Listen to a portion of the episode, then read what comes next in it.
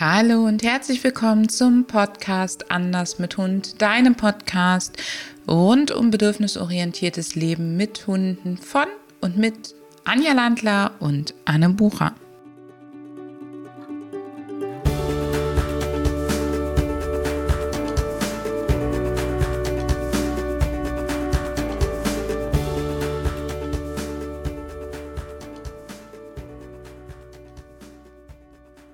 Herzlich willkommen zu einer weiteren Podcast-Episode von Anders mit Hund. In der heutigen Episode möchte ich mit dir über etwas sprechen, was für uns alle, glaube ich, einer der Gründe war, wofür wir uns einen Hund angeschafft haben. Fast jede von uns hat sich damals vielleicht vorgestellt, wie sie mit ihrem Hund gemeinsam durch den Wald schweift und die Zeit genießt, wie ihr zusammen erkundet, wandert, tolle Ausflüge macht und einfach beide diese Zeit total in euch aufsaugt und genießt. Den meisten von uns ist es dann irgendwie doch anders ergangen. Und statt eines entspannten Spaziergangs durch die Natur rennst du jetzt vielleicht durch die Gegend und scannst die ganze Zeit, ob nicht doch irgendjemand um die Ecke kommt. Und wenn du Pech hast, so wie wir damals, und du dir die einsamen Stellen auch nicht so richtig gut suchen kannst, weil dann dein Hund nur noch schreiend in der Leine hängt, weil er die ganze Zeit jagen will, dann wird das Spazierengehen häufig zu der großen Tortur des Alltages.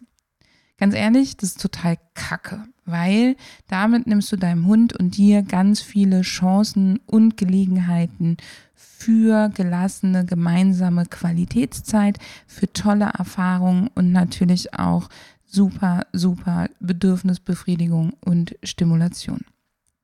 Grund dafür sind viele, viele Mythen, die wir so im Laufe der Jahre über unsere Spaziergänge vielleicht gelernt haben oder viele Bilder, die wir im Kopf haben, wie man korrekt spazieren geht. Und ich möchte dich heute mit auf die Reise nehmen, wie du deine Spaziergänge anders gestalten kannst, damit sie eben für dich und deinen Hund wieder zum echten Highlight des Tages werden. Legen wir mal los. Wofür ist dein Spaziergang tatsächlich gedacht? Klar, der Hund soll seine physiologischen Bedürfnisse stillen, er soll sich lösen können. Ganz logisch. Das muss möglich sein, wann auch sonst. Dann haben viele von uns das Bedürfnis, dass der Hund körperliche Fitness erhält auf dem Spaziergang und dass er der Spaziergang dafür da ist, den Hund ausreichend Bewegung zu verschaffen. Und der dritte Aspekt ist geistige Stimulation. Wir wollen ja alle, dass unsere Hunde nicht verdummen, sondern dass sie richtig schön was erkunden, was lernen etc. Das Problem an der Stelle ist, wenn du zum Beispiel den Aspekt der körperlichen Fitness betrachtest, wenn dein Hund die ganze Zeit auf dem Spaziergang total gestresst ist, angespannt, dann verhärten sich die Muskeln eher, ähm, dann geht es dem Bewegungsapparat nicht so gut, das Gangbild verschlechtert sich. Auch wenn er die ganze Zeit an der Leine zieht, ist es für seinen Körper eine wirkliche Qual und der Spaziergänger, äh, der Spaziergang verbessert den ganzen Spaß gar nicht, sondern im Gegenteil, er verschlimmert die physiologische Fitness deines Hundes. Ähnlich sieht es bei der geistigen Stimulation aus, denn wirkliche Stimulation, wirkliche Erkundung, die Sachen, die Spaß machen, die funktionieren nicht, wenn du eigentlich die ganze Zeit total gestresst bist, wenn dein Hund die ganze Zeit vor irgendwas Angst hat oder ihr permanent beide damit rechnet, dass gleich wieder jemand um die Ecke kommt oder dein Hund die ganze Zeit jagen will, aber es nicht machen kann, total schreiend und kreischend vielleicht in der Leine hängt oder auch dauernd fiebt oder bellt dann ist auch hier die geistige Fitness überhaupt kein Thema, sondern auch hier verschlimmerst du erst. Das ist natürlich nicht das, was wir wollen, dass wir das verschlimmern, sondern was wir wollen, ist, dass es richtig, richtig schön ist. Und dafür überlege dir einmal, wofür dein Spaziergang tatsächlich gedacht sein soll. Also was soll dein Hund auf dem Spaziergang erleben? Was möchtest du mit deinem Hund zusammen erleben? Und richte darauf wieder den Fokus, dass du euch beiden das möglich machst. Für viele Hunde sind Spaziergänge mega schwierig und anstrengend. Einmal, weil sie viel zu viele Eindrücke haben, die auf sie einprasseln, weil sie vielleicht Lernerfahrungen gemacht haben, die für sie nicht so angenehm waren. Und das können ganz kleine Sachen sein. Eins meiner Lieblingsbeispiele ist, dass viele Hunde, wenn ihnen fremde Menschen oder Hunde entgegenkommen, langsamer werden, am Wegesrand schnüffeln, um sich der Situation zu entziehen. Und wenn dein Hund dann die Erfahrung gemacht hat, dass du ihn eben permanent antreibst, weiterziehst oder eben doch stramm drauf zumarschierst, dann sind diese Erfahrungen für ihn schwierig bzw. unangenehm und damit wird der ganze Spaziergang für ihn schwierig, weil er eben weiß, dass er nicht seine bisher bevorzugten Verhaltensstrategien nutzen kann, um aus den Situationen herauszukommen. Und dann ist natürlich ein Spaziergang total schwierig für deinen Hund, wenn du oder dein Hund die ganze Zeit Sorge haben, dass ihr gleich wieder einem Auslöser von Angst oder Frustration oder auch eben Leinenaggression zum Beispiel begegnet. Das heißt, Hunde haben zwar keine klassischen Sorgen wie wir, aber sie lernen, wo diese Sachen möglich sind, wo sie schon mal Angst hatten, wo sie schon mal Frust hatten und dann erwarten sie das da auch. Wie würde sich dein Hund bewegen, wenn du nicht dabei wärst? Ähm, wenn du dir das anguckst, unsere Hunde würden sich wenig bewegen. Straßenhunde oder auch wildlebende Hunde, die bewegen sich ganz, ganz wenig und vor allen Dingen ganz wenig ohne Ziel und ohne Grund. Sie wählen ihre Strecken, die sie laufen, ähm, so aus, dass sie möglichst geringe Kontakte zu familienfremden Artgenossen haben oder zu gruppenfremden Artgenossen. Das heißt, sie legen ihre Wohngebiete, ihre Territorien, ihre Habitate so, dass sie die Grenzen ablaufen können, ohne dabei möglichst anderen zu begegnen. Das kann man sich übrigens auch ganz spannend bei den in Europa lebenden Wölfen angucken, wie die sich ihre ähm, Gebiete gelegt haben. Und dann sieht man, dass die eben versuchen, so wenig wie möglich zu treffen und das Gebiet der Tiere wird immer so groß gewählt, dass es gut die, das Rudel ernähren kann, ähm, aber eben trotzdem möglichst wenig Risiken birgt. Je weniger Nahrung da ist, desto größer wird logischerweise das Gebiet. Ähm, dann würden sie sich sehr viel im Zickzack, in Schlangenlinien, in Kurven bewegen, aber sehr wenig einfach nur geradeaus laufen. Geradeaus laufen sie dann, wenn sie ein ganz, ganz klares Ziel haben, zum Beispiel eine Trinkstelle, dann laufen sie da natürlich gerade hin. Aber ansonsten sind sie viel mehr im Zickzack unterwegs, viel mehr in Kurven, die Natur kennt keine Häuserecken, wo der Hund nicht drumrum kann, laufen kann. Und sie würden auch zum Beispiel uneinsichtige Gebiete so ablaufen, dass sie sehr früh schon um Kurven gucken können, einfach um sich abzusichern.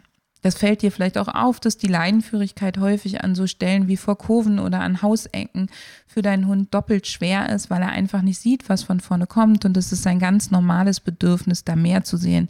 Das heißt, hier darfst du dein Training auf jeden Fall ähm, ausgiebiger machen, hochwertiger belohnen, damit es gut funktioniert. Und sie würden ganz viel erstmal ihre Bedürfnisse befriedigen. Das heißt, erstmal geht es beim durch die Natur laufen darum, Futter zu finden ähm, und aufzusammeln oder zu pflücken, ähm, auch zu jagen. Und dann würden sie vielleicht noch trinken. Sie würden ähm, bestimmte Stellen aufsuchen, wo sie ähm, wild erwarten. Und dann, wenn das alles soweit befriedigt ist, dann bewegen sie sich vielleicht noch, um neue Quellen für Ressourcen wie Wasser und Futter aufzutun, um sozusagen up-to-date zu bleiben und um ihren Wohnraum zu sichern. Du merkst, dass das ganz, ganz wenig damit zu tun hat, wie unsere Hunde Gassi gehen. Im Alltag, je nachdem, wo du wohnst, wird es sich komplett davon abheben und dementsprechend ist der Gassigang natürlich schwierig. Ich bin ein riesiger Gassi-Fan. Das mal vorweg. Ich bin die Letzte, die dir den Gassigang wegnehmen will. Ich sage nur, es geht gar nicht um die Gassi-Strecke oder Runde, sondern es geht darum, wie du mit deinem Hund die Zeit verbringst. Und ich gebe dir jetzt einige Tipps an die Hand, wie du dafür sorgen kannst, dass euer Spazierstrecke, euer, euer Spazierengehen wieder gelassener wird. Als allererstes bringe Struktur rein. Habe mindestens eine Strecke, die du richtig, richtig gut strukturierst, wo du zum Beispiel immer an denselben Stellen deinem Hund ein Signal gibst für jetzt ist Freizeit, wir üben jetzt nicht, tauch du in deine äh, Umwelt ab und mach du, was du willst. Ich halte dabei meine Leine gerne in der Hand, je nachdem, wo wir sind Vor allen Dingen natürlich bei den Hunden, wo ich viel lenken muss.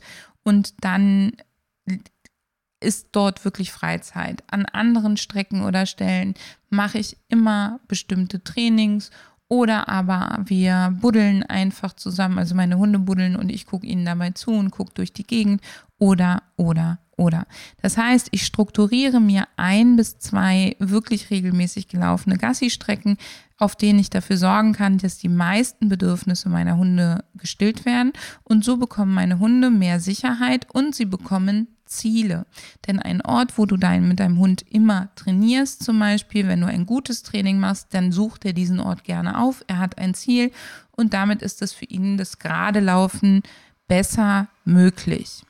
Das zweite ist, dass du ein Spaziersteh machen kannst. Was ist ein Spaziersteh?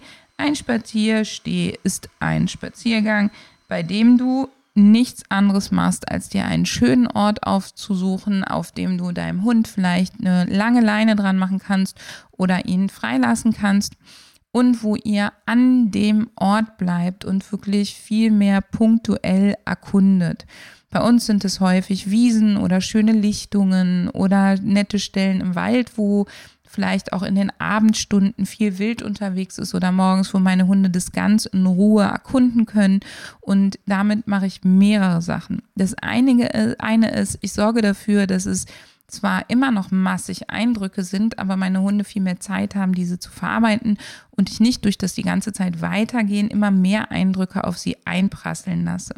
Das zweite, was ich damit mit ihnen übe, ist, dass sie die Lernerfahrung bekommen, dass Spazierengehen eben nicht immer automatisch heißt, dass wir viel Strecke machen, dass wir schnell vorangehen. Tipp Nummer drei.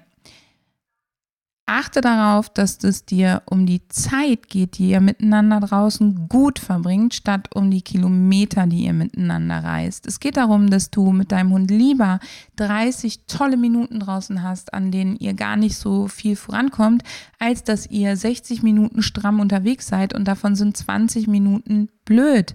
Dann habt ihr zwar 40 Minuten tolle Zeit, aber die Eindrücke, die schlechten Eindrücke, die schlechten Erfahrungen, die wiegen viel, viel stärker. Und wenn dein Hund die ganze Zeit Dinge macht, die du gar nicht willst, dann übt er die auch noch. Also setze lieber auf Zeit statt auf Strecke. Tipp Nummer vier, und nein, ich widerspreche mir jetzt nicht, setze auf Strecke statt auf Runde. Vielleicht ist es dir schon mal aufgefallen, dass wenn es um so Themen geht wie Leinenführigkeit, dein Rückweg häufig viel, viel einfacher ist. Und auch das liegt wieder daran, dass dein Hund einfach hier nicht nochmal ganz viele neue Eindrücke hat, sondern die Eindrücke, die er vorher gesammelt hat, vertiefen kann. Und du wiederum hast richtig gute Gelegenheit, deine Leinenführigkeit zu trainieren oder auch andere Sachen zu trainieren, weil du viel besser durchkommst. Tipp Nummer 5. Mach auf jeden Fall ein richtig gutes Training für deine Leinenführung an kurzer wie an langer Leine, damit du deinem Hund möglichst viele Freiheiten geben kannst und über auch den Freilauf. Das heißt, übe mit ihm, dass ihr auch im Freilauf nicht die ganze Zeit miteinander trainiert, dass du ihn punktuell gut abrufen kannst, plötzlich gut abrufen kannst, dass er aber ansonsten schlendern und erkunden kann, wie er das will. Du brauchst ihn, natürlich musst du ihn lenken können, zum Beispiel bei deinem Rückruf, aber dass du ihm viele Freiheiten geben kannst. Und solange du das noch nicht kannst, macht es richtig, richtig Sinn, dass dein Hund eine schöne lange Leine zwischendurch trägt das dürfen gut mehr als zehn Meter sein, so dass du ihn wirklich auch in die Erkundung lassen kannst und er lernt, dass diese Leine eben immer locker durchhängen muss, aber er in dem Radius ähm, wirklich tun und lassen kann, was er will. Dafür brauchst du ein richtig gutes Leinenhandling und das ist auch schon mein sechster Tipp. Übe Leinenhandling in vielen Variationen, sowohl mit der kurzen als auch der langen Leine, damit die Leine wirklich gut durchhängt und damit weder du noch dein Hund versehentlich daran ziehen oder auch mit Absicht daran ziehen. Denn wann immer du an der Leine ziehst oder dein Hund, ist es für seinen Bewegungsapparat ungesund und gleichzeitig lernt er, dass er körperlich eingeschränkt wird. Und das ist super, super frustrierend. Das kannst du dir so vorstellen, als würdest du Stau stehen und nicht mehr vorankommen. Oder du hast es eilig und du stehst in einer Warteschlange und am liebsten würdest du die Frau vor dir, die jetzt gerade ganz seelenruhig ihr Kleingeld rauskramt, nur noch wegschubsen. Also, übe unbedingt das Leinenhandling, damit es auf beiden Seiten nicht mehr so frustrierend ist, sondern angenehm ist. Und wenn dich das Thema Leinenführigkeit und Leinenhandling äh, interessiert, dann hör auf jeden Fall in den nächsten Podcast rein, weil da gibt es von mir noch mal eine ganze Menge Tipps und Tricks, wie du das Leinenhandling und die Leinenführung besser gestalten kannst und melde dich auch gerne zu meinem Newsletter an. Da haben wir schon bald eine Überraschung für dich zum Thema Leinenführigkeit. Mein siebter Tipp und ein ganz, ganz wichtiger, ähm, wie ich finde, ist Training nur so viel wie nötig. Ich liebe es, mit meinen Hunden zu trainieren. Ich bin ein echter Trainingsjunkie. Wenn es nach mir ginge, dann würden wir jeden Tag neue tolle Sachen lernen. Aber das bringt nichts. Viel hilft an der Stelle nicht viel. Was du brauchst, sind drei Sachen an, auf deinem Spaziergang. Das erste ist, du brauchst immer weiter vorbereitendes Training, was mit deinem Hund und dich in die Lage bringt, wenn die Umwelt euch dazu zwingt, gut und adäquat trainieren zu können äh, reagieren zu können und gleichzeitig auch solche Sachen beinhaltet, wie zum Beispiel den Rückruf, damit du deinem Hund mehr Freiheit schenken kannst. Das ist vorbereitendes Training, in dem es immer darum geht, weiter zu wachsen, weiter besser zu werden in dem, was man hat, mehr Freiheiten äh, gewähren zu können. Das macht bei mir maximal 10 bis 15 Prozent eines Spaziergangs aus. Das kommt ein bisschen darauf an, wie viel ich den Aspekt Nummer zwei habe, nämlich die äh, prompte, akute Reaktion auf die Umwelt, je nachdem, was passiert. Du weißt es selber, man sucht sich eine total einsame Strecke aus und jetzt sind da gerade Baumfellarbeiten oder es kommt auf einmal ein Trecker um die Ecke oder es gibt da eben doch den Ausflug von irgendeiner Wandergruppe oder oder. Diese Reaktionen auf die Umwelt musst du natürlich auch meistern und dann ist das sozusagen die Anwendung deines vorbereitenden Trainings in der Situation. Da gucke ich, dass ich das in der Tat so wenig wie möglich habe und dass mein vorbereitendes Training wird automatisch weniger pro Spaziergang, wenn ich in der Sekunde auch viele Reaktionen auf die Umwelt habe. Also mit jeder Reaktion auf die Umwelt habe ich weniger Gelegenheit, ähm, vorbereitendes Training zu machen. Das dritte Training, was ich unterwegs mache, ist Auffrischen von gut funktionierenden Dingen, die ich im Alltag brauche, ganz wenig, punktuell mal hier, mal da. Und den Rest der Zeit haben meine Hunde, und das sind mindestens 60, 70 Prozent der Zeit, Zeit, ihren Sinnen nachzuhängen und das zu tun, was ihnen gerade wirklich wichtig ist und worauf sie Lust haben. Das heißt, ich habe vorbereitendes Training, ich habe die Reaktion auf die Umwelt und ich habe Auffrischung. Und beim vorbereitenden Training entkoppel ich das teilweise wirklich vom Gassigang. Das heißt, wenn ich zum Beispiel mit meinen Hunden Begegnungen trainieren will, dann gehe ich vielleicht irgendwo hin, übe Begegnungen und danach setzen wir uns ins Auto und fahren woanders hin zum Spaziergang, damit der Spaziergang eben davon abgekoppelt ist und dann wieder alle Bedürfnisse befriedigt, die meine Hunde haben. Der achte Tipp ist, sieh es gelassen. Sei nicht perfektionistisch, sondern achte darauf, dass es in der Regel für euch gute Zeit ist, aber ärger dich nicht, wenn es mal nicht funktioniert. Denn dieser Anspruch, den wir an uns haben, die perfekte Hundemama oder die perfekte ähm, Hundebesitzerin oder wie auch immer du dich nennst, zu sein, der wird nichts. Und je mehr Hunde, Kinder, Aufgaben du in deinem Leben hast, desto weniger kannst du perfekt sein. Das heißt, achte darauf, dass der Schnitt stimmt. Und wenn du zum Beispiel wie ich mehrere Hunde hast, die unterschiedliche Bedürfnisse haben, dann mache ich das auch manchmal so, dass eben ein Tag Minitag ist und ein Tag Nayeli-Tag. Und dann gibt es wieder einen Tag, wo beide Kompromisse machen müssen. Ich wechsle das sozusagen durch, damit wir unterm Strich das bestmögliche Resultat haben. Ich hoffe, dass dir diese Tipps richtig gut weiterhelfen und dass du auch beim nächsten Mal wieder einschaltest. Da geht es dann um Laienführigkeit und Laientraining. Und wenn du Lust hast, dann lass uns gerne eine 5-Sterne-Bewertung da oder ähm, schau bei uns auf Social Media vorbei, melde dich zu meinem Newsletter an. Da bekommst du bald tolle Tipps zum Thema der Laienführigkeit und zu anderen Themen exklusiv für dich aufbereitet. Und ja, in diesem Sinne, hör gerne wieder rein.